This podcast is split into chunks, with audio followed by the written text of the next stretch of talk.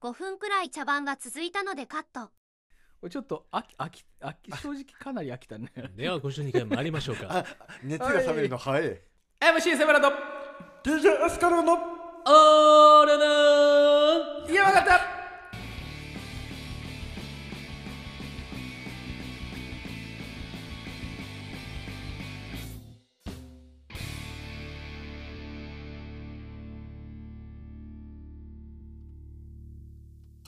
なんか久しぶりのタイトルコール本当だよ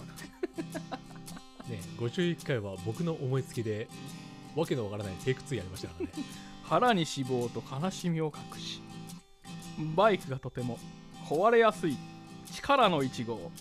本郷背脂と背脂に借金を返させる千の方法を発動したい技の2号一文字エスカルゴですちなみに1000の技の1は、とある背脂ちゃんの身内に悪事をばらす1だけで終わるじゃない 残りの999いらなくねって残りの999あの私一応バレると困ることをいろいろ知ってるからそんな2人の管理人マスターそばです。この番組は岐阜県山形市の141スタジオから平成元年生まれのおっさん3人が終わらない夏休みのどうでもいい昼下がりトークを繰り広げる非生産的サブカルバラエティラジオです。俺の山形52回です。セアブライダー1号2号さん。台本に遊ばれてます一文字エスカルゴってなんすかダブルキックなんてしようもんなら、セアブラさんの筋が伸びきって最悪人体が切れますよ、ね。 もう飛ぼうとする瞬間に人体切れるよまだアクションすらできないですから いやなんかねあれですよでも庵野監督ならそれいいねみたいなのでえオッケーなんすかえいいー、よ多分 V チェックもなしに OK やっていますね。新仮面ライダーのドキュメンタリーみたいな信憑性あります。では今回も新仮面ライダーから行ってみましょう。足当てエスカリオさん、新仮面ライダー背脂地獄の借金えー、安野秀明監督による懐かしくて新しい仮面ライダー、新仮面ライダーについて語る後半戦です。今回の敵ショッカーは人類を幸福にするために作られた AI が偏った学習をした結果生まれた狂気の組織という設定ですが、一体何を見て学んだんでしょうね、セブラさん。オールヌーン山形とかですよね背脂ちゃんもうちょっと松坂通りっぽく言って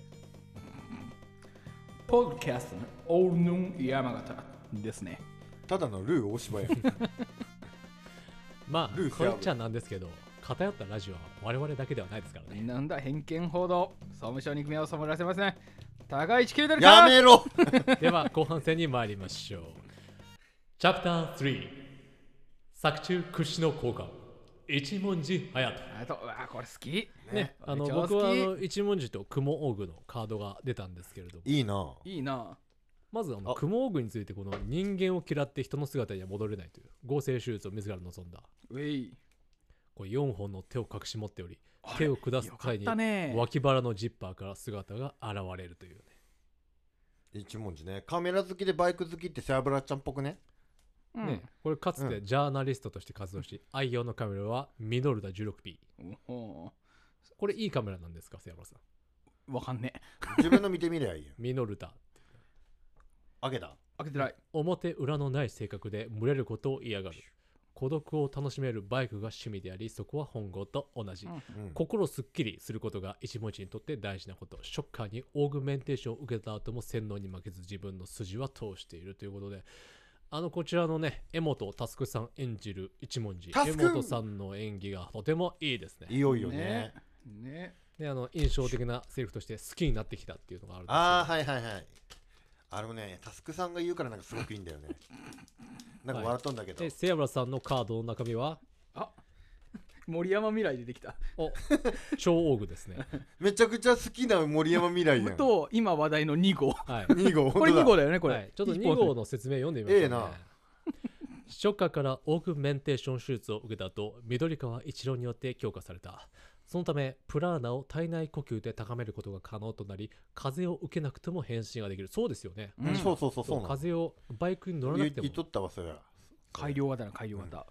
ルリコのパリハライズによって洗脳が解け、ショッカーの敵、人類の味方として仮面ライダうんー第2号を名乗る。ね、あの俺はこれより仮面ライダー第2号だ。あのね洗脳解けて泣く演技すごかったいよいねえあれーうんまあ何かがあったんでしょうね。ねでその後の戦闘もすごい好きだもんね、うんセアブラ今日から俺はショッカーの敵であり人類の味方だとか言ってで、あの、ね、敵に対しても筋を通す、こう、いいねって褒めてくれるんですよ。ねそうそうそれが君のフルスペックかいいねと言いいってねあの、飛びながら戦うことで、周りの被害を軽減できる。いいね。 さっきから森山未来を見あせびらのかすあののやドめろラゴンボール戦闘の、バシバあシバシの バシ、でででででであれでライダー1号の本郷もプラーナを飛び込めるわけよ、はいジャンプして飛びながらね飛びながらカビを当てるから、うんうんいいね。いいねこれが君のスフルスペックかいいねって結局、心をすっきりすることが心情とはいえ、いろんなものを背負って戦い続ける道を選ぶというところもまたいいですよね。ね本当そうあのね、本郷本郷じゃない、ね一文字一文字うんでせやこの一文字ハエとか出てきた時のうん戦闘シーンでさあの背脂ちゃんがすごいあの昭和のライダーに通じるものがあるって言っとったやんそうそうあのさ本郷と一文字戦った末にさ、うん本郷が足折っちゃっておっちゃったな、曲がらない方向曲がったた立てなくなってさ、うんその後洗脳解けて2号として戦うわけなんだけど、 KK オーグとね、うん、あのさ透明のマント捨てたけどさあれ最後どうやって拾うつもりだったんだろう な捨てたら分からんくなるやんと思ってうんで足が折れたあそうそれそれ話戻るんだ けど足折れた1号に代わって2号が KK オーグと戦うってい戦うわけですんね、うんあれがさ昔の昭和時代の、そうそうん、事故をしてねできなスタントできなくなった本郷の代わりに2号出てきうたみあたれいなは足折ったんだっけそうそう、うん、バイクだ大腿骨だよね粉砕骨折が結構重症なうんでそれをオマージュというか、そうそうそれをさおまね、うん話にちゃんとぶち込んできたなんかあんのオタクっとんだなってのがやっぱ、うんあれがすごく良かったって見た見た後に背脂ちゃん言っとったうん、なもんんかね、思った、うんうんでいい話したのにさっきから森山未来を見せびらかすのやめろよ。うんサブちゃん聞いてこの人ね一緒に見に行っとる時ね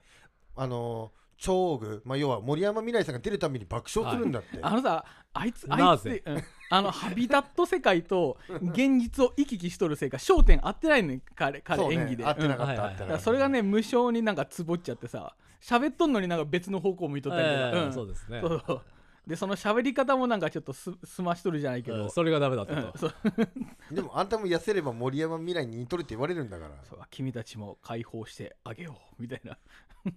あの、唯一その、超オーグだけは、テンションが高くないんですよね。そうそうそうそうそ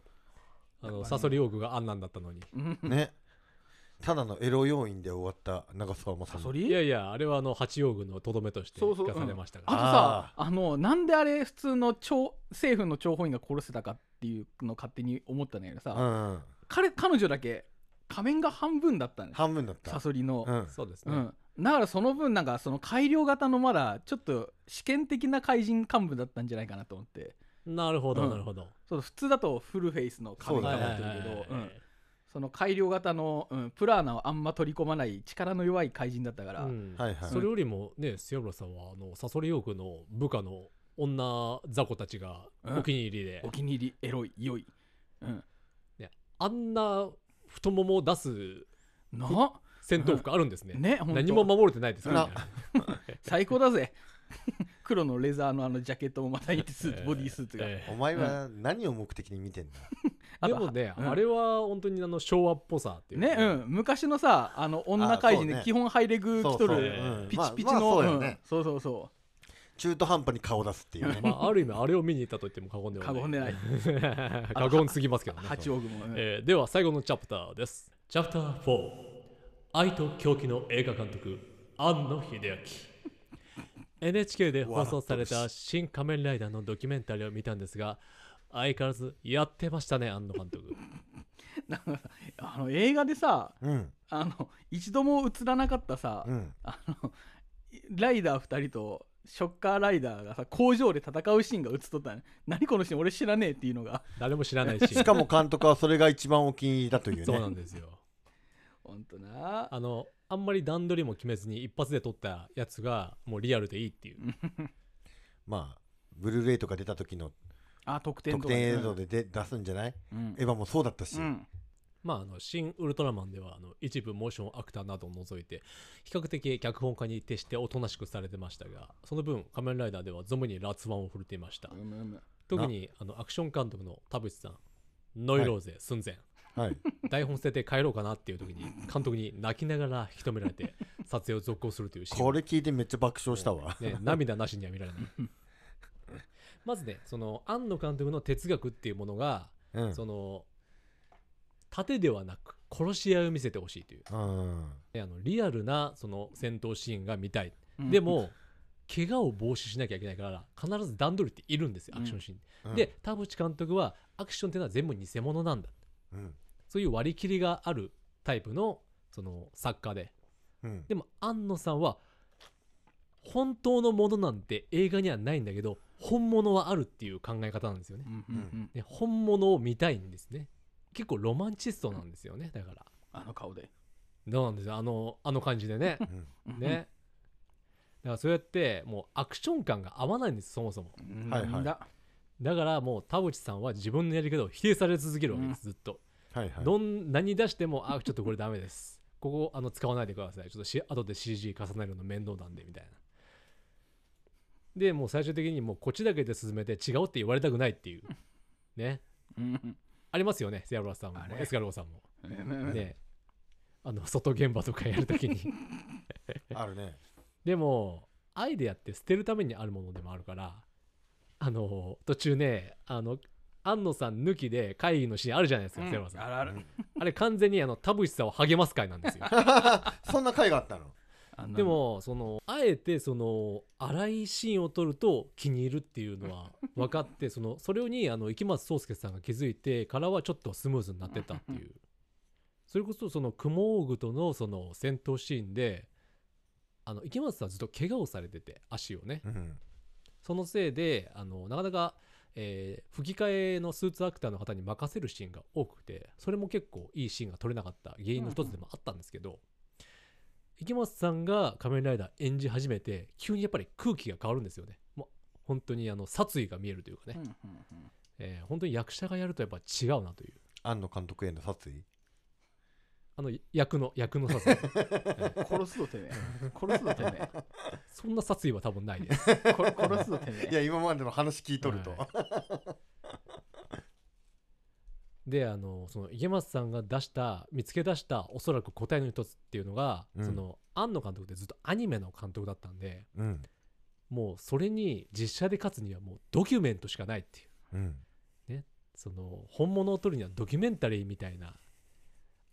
シーンを、うんあえて荒っぽいこの素人じみた突貫工事の盾でうん。なんだこう出る肉体性というか生っぽさみたいなものが、うんこれが必要なんだっていうことにまあそれが受けるかどうかは別として僕はすごくそれはいいと思ってましたねセラバさんどうでした最後のあの超奥との取っ組み合いなんかあれねなんかすごい泥臭泥臭泥さ臭かがったね。ね。あの不良漫画の河原で喧嘩しとるみたいな感じでさあの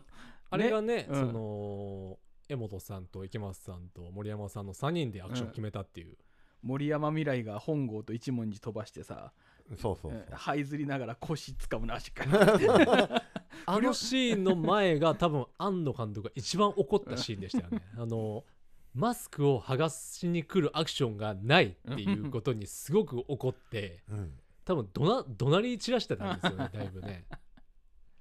これなあれ結構あの泥臭さいいけなんか戦いってより喧嘩みたいな感じがあってさ、そうだね。うんあれのおかげでまず田淵さんが帰ろうとしてそのそう前でそれでもうう泣きながら安野さんが「すいませんすいません」っつって 謝ってきたらもうしょうがねえなってんなんか結構ショッカーライダーと戦う時はすごい銃撃戦があったりとか、うん派手だったのに森山未来と戦う時だけすごい地味になったからさ、うん そうだうんね。そのにうんもうある意味ではちょっとなんか祈りのようなねねうん、ええもうあなあなたは間違ってるみたいなそうもうセリフをもううん畳みかけるように言いながらねうん。息を切らしながらこ うもう相手のマスクをとにかく剥がすためだけにねそうやって考えるとこの映画は結構マスクを剥がすシーンっていうかマスクがなくなるシーンっていうのは結構印結象構あ的るで、ね。あの闘争本能を上げる力があるから、マスクにやっぱ外した方が戦いやすいってのはあるん敵として八王子もね、うんマスクしたりしなかったり。八王子本当にガチで戦う時時だけ々さする。ううんん。あれもういいんだ八王子あれ好き八王子、うん俺もわかる。ルリルリルリルリルリは違うわ ヒロミヒロミヒロミヒロヒミロミヒロミ達也さんはしかもさ八王子だけさ変身する時だけチェンジって言うんだそようそうそうそう、うん彼女だけねちょっとちゃんと変身なんだよね、あの戦闘員が垂れ幕を持ってきてくれたねうんそうそうそうそうあれよかった、うん、 で役西野七瀬だっけはいそうですね相川七瀬それはお前の好きなアーティスト、ゴリゴリ和服着とって、うん、うん、脱ぐとちゃんと蜂の柄そうそうそうそ蜂うそのう柄そのうスーツ着とるってのもあれかっこよかったかっこよかった映画監督っていうのはね役者やスタッフを追い込むのが仕事というところありますけどあのさんは特にその傾向が強いタイプなのかもしれませんねはあはあなんかでも自然と人ついてくるっていうかなんか理不尽に切れるけどカリスマがあるんでし ょうねどっかの誰かとは大違いお前のことだよお前全てをぶっ壊したな俺じゃねえ よ誰だと思う当ててみろ背脂いやー心当たりありすぎてわかんねえっすねその全員だその一人とさっき会ったよあったどこでやった見慣れたレクス白いレクサス走ってんなと思ってえマジの話あのお方あの名前には出していけないあのお方某某事務所をはまがって入ってくからさあの背脂ちゃんが誰それっていう人誰それ、うん、誰それさんがそしたら、うん、おん恩田さんと誰それが出てきてあいつカリスマ性あるかあるわけねえだ ろ殺すぞ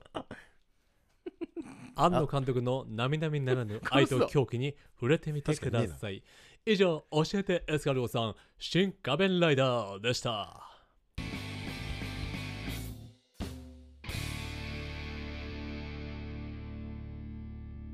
教えてセブラさん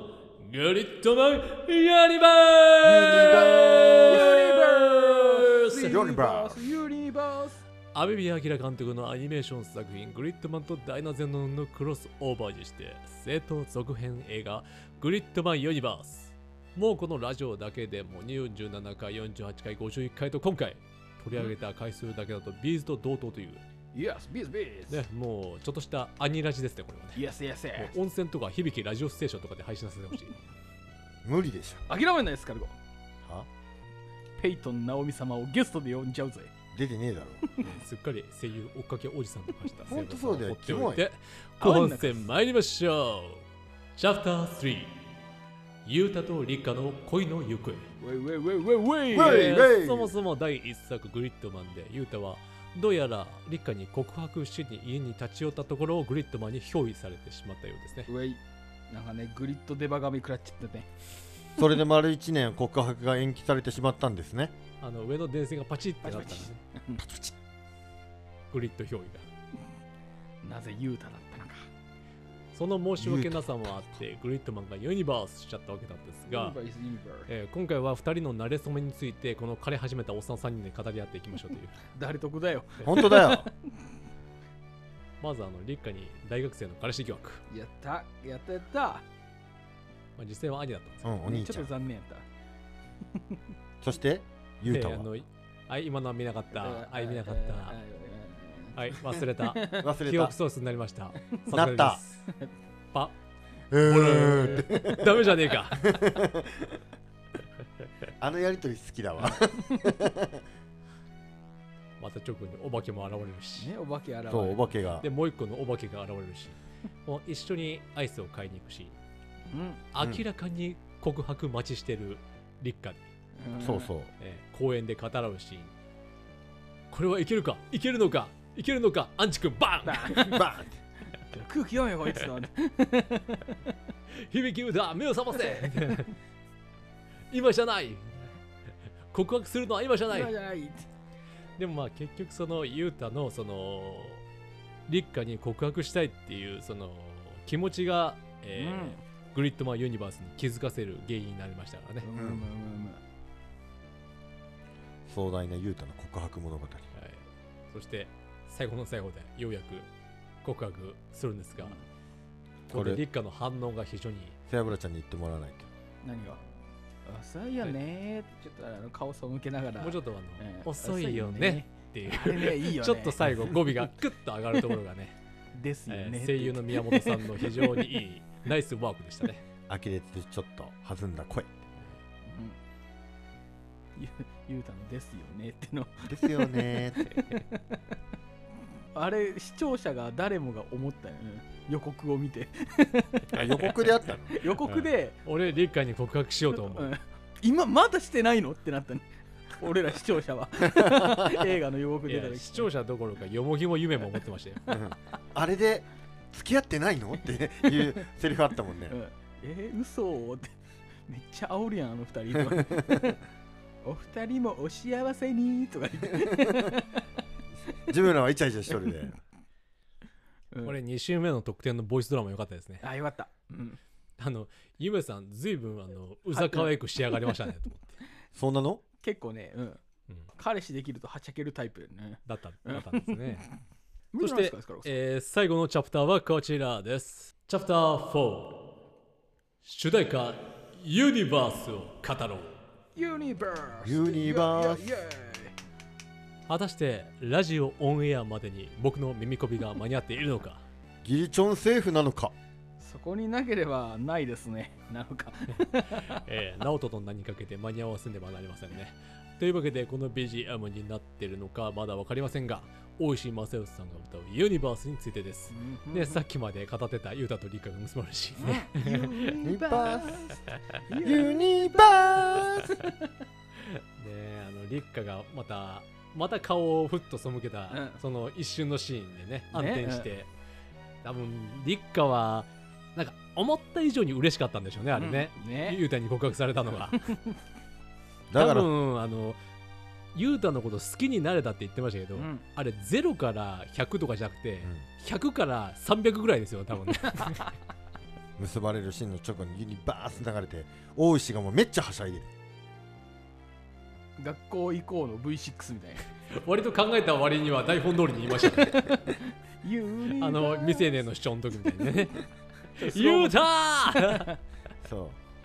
まああれだよね未成年主張でいうあのこのユニバースがあのカーペンダースだよねははいはで、ユニバースなんですけど、まずはい歌詞の1行目、忘れてしまったかい覚えてないかい、ね、世界の平和さえ僕らの手にかかってたっていうね。これはもうあの我々のような特撮とかこうロボットものとか戦隊ヒーローものとかを見ていた子供の頃の、えー自分に語りかけているようなねあの頃我々は本気で世界が危ないって思ってましたよねわかるそうわかるわかるセアブラさん銀河マンで思ったんで俺すよね銀河マンの2話で思っ今た、で、うん、聖獣が敵に負けて石にされた時に、はいはいはいあったねうん、俺世界終わったわと思っでも ちろんあうのんエスカルゴさんもあるんですよね。ある忍者戦隊カクレンジャーであのダラダラっていう最強の妖怪が来てあのしゅあのリリーダーじゃないなあのあレッドのサスケ以外全員がダラダラに取り込まれてあの捕まってしまうんですよでダラダラに攻撃すると捕まったあの味方たちに攻撃がいっちゃうんで攻撃もできないどうすればいいんだってもう勝てねえじゃねえか終わったわってなったたケインコスギも負けたんだ健康すぎも負けたんだよねあの僕もあのウルトラマンティガの最終話直前はもう世界が終わりだと思いましたよ ね。あのガタのゾーアが出てきてねも。うね、うん、うんあ終わったわと思って、あれ多分一番危機だったんじゃないかあな。あなんかそう言われるわ、ねなんかねクトゥルフですからね、相手は特にね。 そしてあの歌詞といえば、一人じゃない、いつの日もどこまでもですよね。あいいねいいねあの、うんオタクはこういう歌詞を書けば喜ぶと思ってる。喜ぶんですかオタクオタク喜ぶ、うん、これあのね、第一作グリッドマンのコピー。ね、ポスターのコピーになってました。一人じゃない、いつの日もどこまでも。そうなのそうなそのうです。だからこういうことをやるへーと、オタクは喜ぶって大石は分かってるんですよ。喜んだオタク喜 ぶうわーってなります。わーってなったオタクあのー、これうん配信日に Apple Music で聴きながら歌詞見てああってなったねテンション上がったはいミッドランドスクエアに向かう電車の中でうおーってなったこれ いや、本当にね、あの、空想をこうね、あの、信じる力っていうものをね、あの、特撮やそういうアニメには教えていただいたと思うんですけれども、大事大事そういう自分たちを、えー本当に否定せず祝福してくれるようなうん名曲でしたよねう。んねえ挿入歌で流れた時もちょっと、ねはい、うん最後の最後、インパーフェクトユニオンでユニバース流れて、はいうんスペシャルメドレーで流れてねねうんインインパーフェクトとうん、ユニオンは流れるだろうなと思ったけそうどはいはいまさかユニバースも流してくれるとは思わんかった思よわんかっねた、うんそこは主小題歌原ちゃんもテンえション上がっとったよねまあ最後あのジョーカーされるシーンですからうんうね、んあのゲーミンググリッドマンがさなんかあのゲーミングビットマンがね ゲーミングはいそうですねあのフィクサービームと破壊の力を同時にうん同時に放つんだそうそうねもうグリッドマンでしかできない決着のつき方でしたよね、うんあれはうんね、でアレクシスがまた敵煽ってさあのああ、煽っとったね。ねもうちょっと一緒にいようおようよって あなんかせあれっかく合体したんだもう少し一緒にいようよアレクシスよかったね。うんなんか結局強キャラで終わったのがなんか良かったよねそうそうはい結構ああのキャラ好き。ええでまた結局次回作も出てくるでしょうねねううんん。で次回作は大い。作あるかどうか分かりませんけれどうも、んこれを妄想してみましょうよ、僕は5000年前のガウマたち怪獣優勢思想の話が見たいですわかる見たいわかる。見たい見たいね。姫とガウマの馴れ初めが見たいです見たいそして引き下がれて姫が自殺するところまで見たいです見た い姫をもうちょっと見たい。わかるそうだ姫ね見たいあー姫も可愛っといマレーちゃんを出してくれ。 まあちょうどね内田優馬さんもいるわけですしう、ん ボイスドラマでちょっとやっただけだもんね5000年前の話あ、そうなんだ。うんそうちらっとねあの、飲みに行くシーンでね、うんあ5000 5000年前も居酒屋ってあったんだっていう ねあったんだ。ね5000年前のみ話んなでと。ビール飲んでました、うん中中国でしたあれ多分大陸系ですもんね、へだから北海道物産展の衣装が合わない合わない、うんえ。ほうほうほ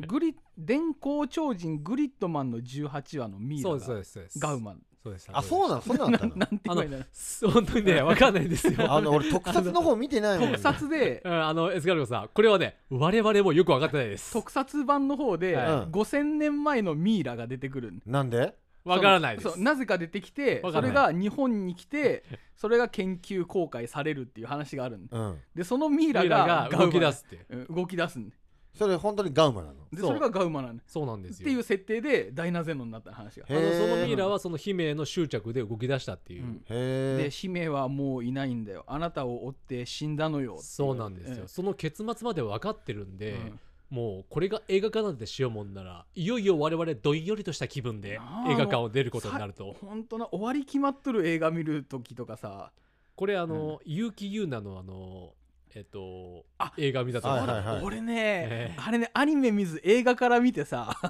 ーあれはどんよりしますえ。ねなんだっけ、結城優奈は。勇者である勇者であるかうんの鷲尾隅の章っていうはいはいはい。ちょっと結城ユナとは違うしあのしか仲も間それはがねっとりと全3章で見せるというね、その仲間がほねうほどうほんどんと死んでいくという、ね、その 小学生の頃に10歳の若さで勇者になっちゃってはいはい。世界守ってくんだけどそのね もうか戦闘がやっぱ子供が戦うわけだからさ、うんうん仲間が一人死んでくわけよまだあんなんと、うん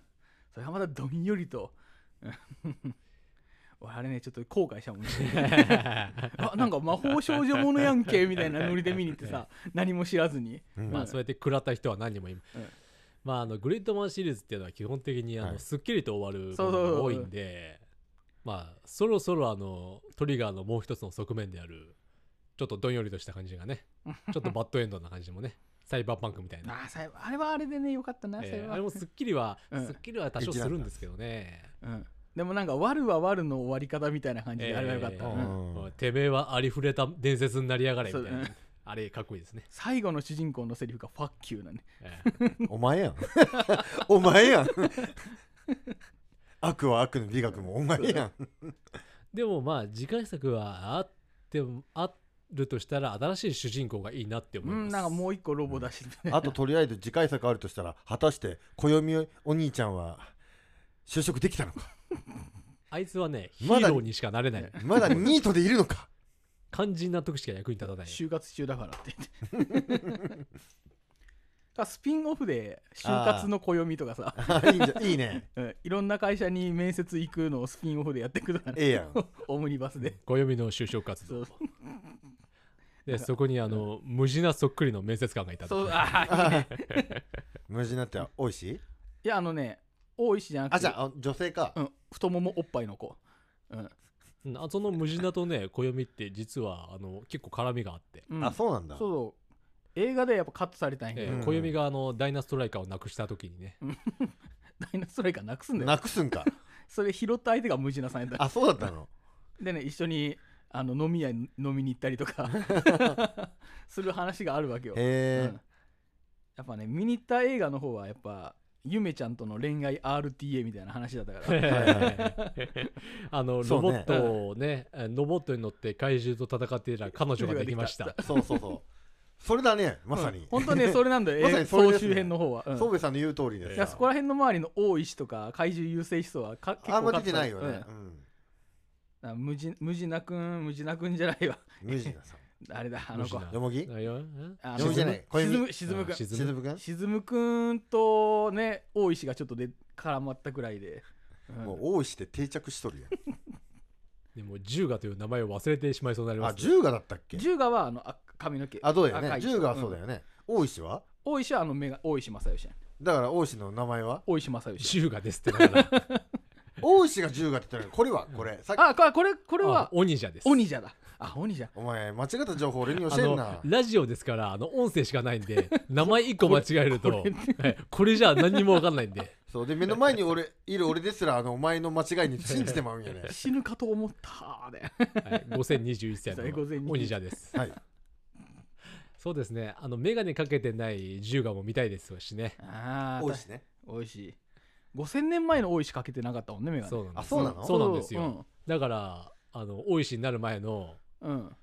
銃がってすごいなんかあの高青年な感じなんで今みたいにねっとりしてないんですよ、うんなんか歌手デビューはしてるらしいですけど大石大石クソメガネ大石さんグリッドマン知ってるんですかってコメントがすごい笑ったねニコ生でわかる俺主題歌作っとんねん って歌っとんねん俺って大石さんグリッドマン知ってるんですかそれでそれ絶対確信犯だよなそれ絶対確信犯だよな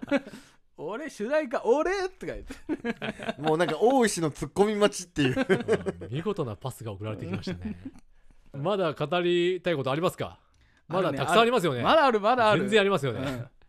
もう語り明かせば夜が明けるということほんと感じなんですけれども、今日はちょっとケツがあるんでね、ういそうだねまあ、あの我々ね答え言ったわこうしていつか憧れたヒーローがいたっていう思い出を祝福してくれるような映画をういどんどんこの布教していきたいと思いますういまだまだ3週目4週目っていう特典がねまだ待ってるんで、ね我々にはね明日から指人形だよ指人形が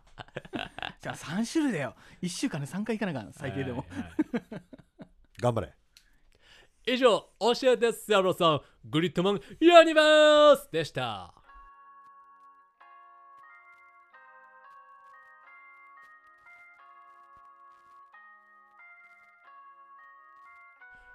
エンディングトーク俺の山形第52回が終わりました公開収録を経てここからまた再スタートといった感じですねセアロさんゼブラユニバース始まるの会いましたねなんかね急にねでもビッグバンが送り ますそしてビッグクランチですぐ消滅しまへそういやゼブラちゃん宇宙の話もやりたいとか言ってたよねすやりたいゲストも呼ぶんでしょアインシュタインを呼びますで内容はまあペイトン・ナオミについて8時間語るーアインシュタインとアインシュタインと相対性理論とペイトン直美みたいなテーマね相対性理論であの解くペイトン・ナオミの美しさ滑ってるよ、オルヌンド名はビッグクランチですこれからも熱い応援よろしくお願いしますラジオへのご意見ご感想および苦情はメールアドレスオルドットヌンドット山形アットマーク Gmail.com までそれでは次回もここ山形市の141スタジオからお送りしますこれねあの最後あのお二人のあの紹介文丸々になってますからねオッケーね、あ任せろのなんか考えてきてくださいね。はいここまでのお相手は仮にマスターサメだダーリン・イン・フランキスト B ファイターカブトでしたえーこの番組はトリガーからお送りしました。